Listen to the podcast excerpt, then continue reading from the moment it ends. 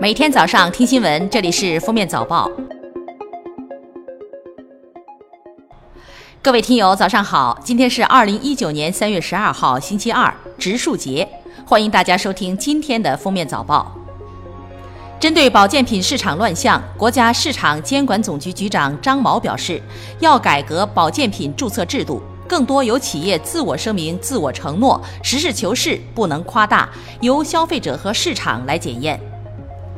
国家药品监督管理局局长焦红在记者会上表示，疫苗管理法草案已经全国人大常委会初次审议并公开征求意见，对疫苗要实行最严格的监管，对监管的失职渎职行为严厉问责。全国政协委员、探月工程总设计师吴伟仁表示，中国探月工程实现了多个国际首次。他透露，未来十年左右，月球南极将出现中国主导、多国参与的月球科研站，中国人的足迹将踏上月球。全国人大代表、甘肃省律师协会会长尚伦生说，在高速公路上超速行驶、倒车逆行，甚至在中央隔离带掉头，这些违法行为的社会危害性不比酒驾醉驾轻，建议把这些行为纳入刑法的规则。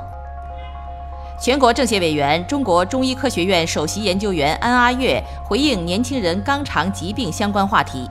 安阿月表示，年轻人久坐久站、过量饮酒、饮食结构不均衡等，都是患上肛肠疾病的诱因。不宜在马桶上长时间玩手机、看报纸，也不宜久蹲久坐，否则容易引发肛肠疾病的发生。三月十一号九时，民航局发出通知，要求国内运输航空公司于二零一九年三月十一号十八时前暂停波音七三七杠八飞机的商业运行。三月十号，埃塞俄比亚航空一架波音七三七杠八飞机发生坠机空难，这是自去年十月二十九号印尼失航空难事故后，波音七三七杠八发生的第二起空难。国家药监局八号发布公告，对牛黄解毒制剂增加警示语，修订说明书里不良反应等项，应包括本品含雄黄不可超剂量或长期服用及孕妇、哺乳期妇女、婴幼儿禁用，对本品所含成分过敏者禁用等。十号上午，探索一号科考船搭载深海勇士号载人潜水器靠港三亚。完成历时一百二十一天、航行一万七千余海里的西南印度洋热液科学考察航次科考之行。本航次中，深海勇士号创造了一系列中国载人深潜作业的新纪录。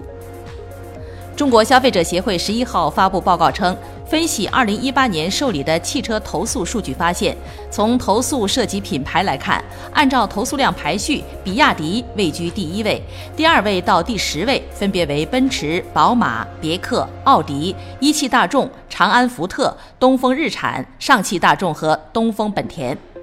报告称，此投诉数据为绝对值，因各汽车品牌的销售量和保有量不同，消费者应综合考量。被投诉问题主要集中在定金、发动机、轮胎、涉嫌欺诈和车漆等问题。十一号上午，在二零一八年中国马拉松年会上，中国田径协会公布了二零一八年国内马拉松大数据。去年中国境内举办的八百人以上马拉松及相关赛事达一千五百八十一场，平均每天举办四点三场。其中，中国田协认证赛事有三百三十九场，全国马拉松累计参赛人次五百八十三万人次，共计有二百八十五个地级市举办马拉松赛事。近日，上海的一名出租车司机捡到了一个价值三万元的包。归还时提出打表，由失主支付路费，事后竟然遭到对方的投诉。出租车公司称，乘客通过打车平台联系到司机，当时司机也说过要打表，但乘客对于车费的问题有些不认同。目前包已经还给失主。北京时间十号晚，二零一九年索菲亚短道速滑世锦赛结束了最后一个比赛日的争夺，中国短道速滑队最终收获三银一铜。分别由武大靖、范可新、任子威以及中国男子接力队夺得，该成绩位列本次比赛奖牌榜第三位。而韩国以七枚金牌独占鳌头。凭借在斯诺克球员锦标赛的胜利，火箭奥沙利文将个人排名赛冠军数量提升至三十五个，距离台球皇帝亨德利仅一步之遥。与此同时，决赛中打出三杆破百的他，已经达到生涯千次单杆破百，开斯诺克运动的新纪元。少量饮酒有益健康的说法不靠谱。最新研究表明，适量饮酒也伤身体。据美国《每日科学》网站三月七号报道，据在美国心脏病学会第六十八届年度学术专题研讨会上提交的一份研究报告称，对逾一点七万名美国成年人的研究显示，适量饮酒每周七到十三杯会大大增加患高血压的风险。